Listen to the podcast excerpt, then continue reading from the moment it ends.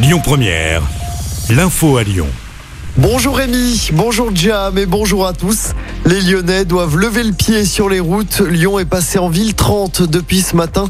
84% des rues sont désormais limitées à 30 km heure contre 37% jusqu'ici. Quelques axes restent néanmoins limités à 50. L'avenue Berthelot, le boulevard des Belges, la rive droite du Rhône, le cours Gambetta ou encore le tunnel de la Croix-Rousse. Un projet qui doit permettre de réduire l'accidentologie sur les routes. À noter qu'aucune verbalisation ne sera dressée par la police lors du premier mois. Des radars pédagogiques seront installés progressivement. Des radars sanctions seront ensuite installés.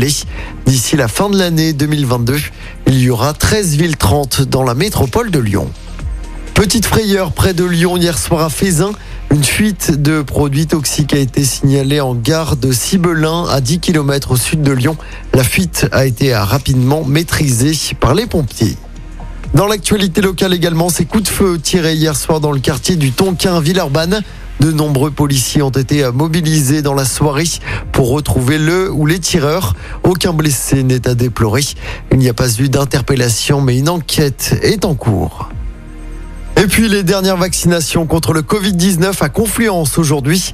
Le centre de vaccination installé dans le centre commercial, en remplacement de celui du Palais des Sports de Gerland, va fermer ses portes ce soir à 18h. Il avait ouvert en février dernier.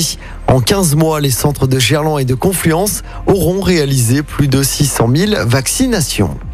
En football, très belle soirée pour les Bleus. L'équipe de France a surclassé l'Afrique du Sud hier soir en match amical. Large victoire 5-0 avec notamment un doublé de Kylian Mbappé et un but d'Olivier Giroud. Avec ce but, Giroud n'est plus qu'à trois buts du record de Thierry Henry. La France aura donc remporté ses deux matchs amicaux Place désormais au retour du championnat ce week-end. L'OL recevra Angers dimanche à 17h du côté du groupe Ama Stadium. En colère après les mauvais résultats du club, les deux virages du parc OL ne vont pas encourager les joueurs lors de la première mi-temps du match. Un rassemblement aura lieu dimanche avant le match. Pour rappel, l'OL pointe seulement à la dixième place du classement à 10 points du podium. Écoutez votre